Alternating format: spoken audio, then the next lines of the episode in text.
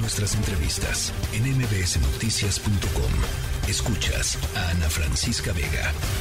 En la línea telefónica, Víctor Hugo Espíndola, sismólogo y responsable de análisis del Servicio Sismológico Nacional. Y la pregunta, eh, gracias eh, Víctor por platicar con nosotros, es ¿de qué se tratan estos, estos microsismos? Bueno, muy, muy buenas tardes. Buenas tardes. A todos los auditores. Eh, mire, estas secuencias sísmicas pues se dan eh, continua, se, dan con cierta periodicidad durante este pues en la década, ¿verdad? Cuando nosotros vemos un catálogo sísmico vemos, que estos sismos ya han ocurrido en otras eh, eh, en otras décadas, por ejemplo en 1980 hubo, hubo una secuencia sísmica también en, la en, la región de Mixcoac, un poquito más al noroeste, eh, eh, eh, pero si vemos, por ejemplo, la sismicidad que ha habido este año aquí en la Ciudad de México son sismos, un poco más de 20 sismos que ha ocurrido.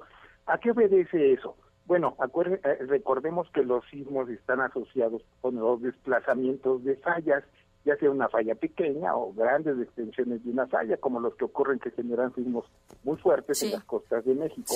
Entonces, también dentro de la Ciudad de México, en de hecho, en la cuenca este, del Valle de México, la cuenca mexicana, pues hay gran cantidad de fallas que, han originado a lo largo del tiempo gran sismos más fuertes incluso, ¿no? El de, el de, el de Acambaya hace 110 años que fue de, prácticamente de magnitud 7. Y entonces, dentro de la Ciudad de México existe hay, mucho fallamiento que está, está en la base, digamos, bajo el subsuelo a uno o dos kilómetros de profundidad.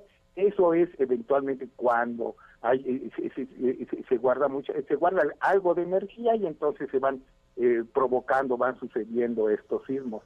no, no, son ajenos, ¿eh? han, estado ocurriendo. Sí, es que como que de pronto se dejaron venir en, manada, ¿no?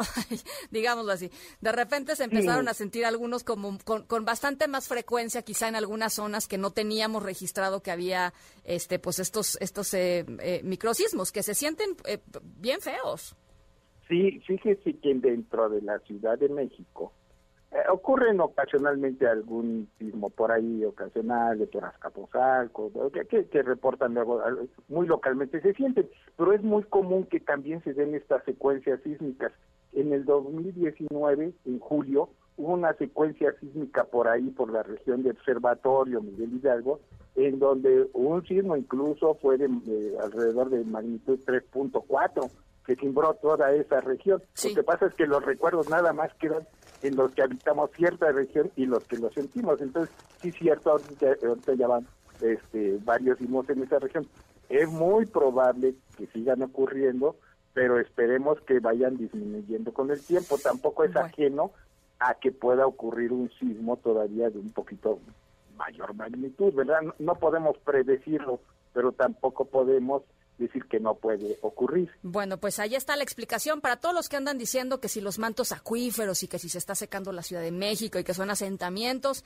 No, ahí está la explicación de un sismólogo, el responsable de análisis del Servicio Sismológico Nacional. Víctor Hugo, muchísimas gracias por eh, platicar con nosotros esta tarde. No, gracias a su atención. Gracias. Muy amable. Muy buena, tarde. La tercera de MBS Noticias.